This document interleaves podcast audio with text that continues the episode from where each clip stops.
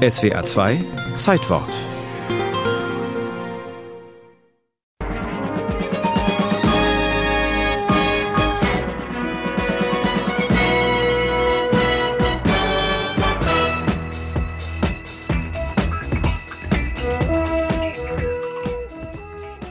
Ein neues Zeitalter des Fernsehens beginnt. 1978 sorgt die Serie Dallas bei CBS für Zuschauerrekorde. Kein Krimi, kein Western, keine Familienserie, beziehungsweise alles zusammen.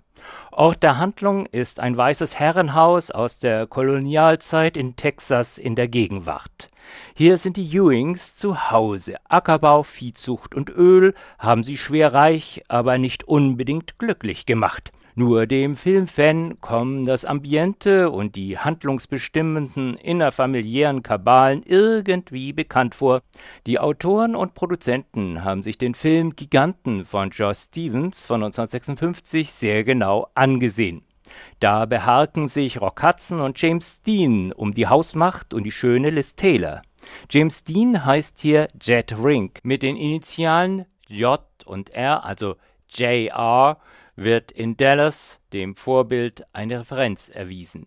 Allerdings ist in der Serie JR ein ganz fieser, der zum Beispiel seine Gattin zu Ellen in den Suff treibt, obwohl sie einmal Miss Texas gewesen ist. Du hast mich seit Monaten nicht angehört. Hast du eine Ahnung, was das für mich bedeutet? Mir vor, als wäre ich ein Nichts.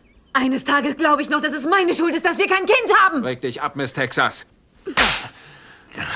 Lass tu sowas los, nie wieder, hörst du? Rühr mich nicht an. Du bist meine Frau. Ja, aber das habe ich mir etwas anders vorgestellt. JR schreckt nicht einmal vor einer Vergewaltigung zurück. Die Rolle macht den Schauspieler Larry Hackman nicht nur international bekannt, sondern verhilft ihm zu einem stattlichen Vermögen, denn er ist Co-Produzent der Serie. In Deutschland ist sie zum ersten Mal am 30. Juni 1981 im ersten zu sehen. Freilich setzt die Programmdirektion Deutsches Fernsehen bei den künftigen Folgen häufig mit Rücksicht auf den sensiblen Zuschauer die Schere an. Folgen, die Anstoß erregen können, werden zur Gänze übersprungen, wodurch der Handlungsfaden mitunter in Unordnung gerät. Das nimmt man hin, wenn denn schon in Dallas ein Bild von Amerika präsentiert wird, wie man es bisher nicht gesehen hat. Mrs. Ewing, Lucy ist nicht hier. Sie ist weggelaufen. Weggelaufen? Sie stürzte aus der Schule. Das arme Ding. Ich glaube, Mr. Miller wollte ihr. Sie wissen schon. Nein, ich weiß es nicht. Naja, ihr Gewalt antun. Lucy kam aus Mr. Millers Büro und schrie um Hilfe. Ihre Bluse war ganz zerrissen. Lucy, das Nesthäkchen der Familie, ist ein intrigantes Biest und versucht auf die krumme Tour ihr Schulzeugnis aufzuhübschen.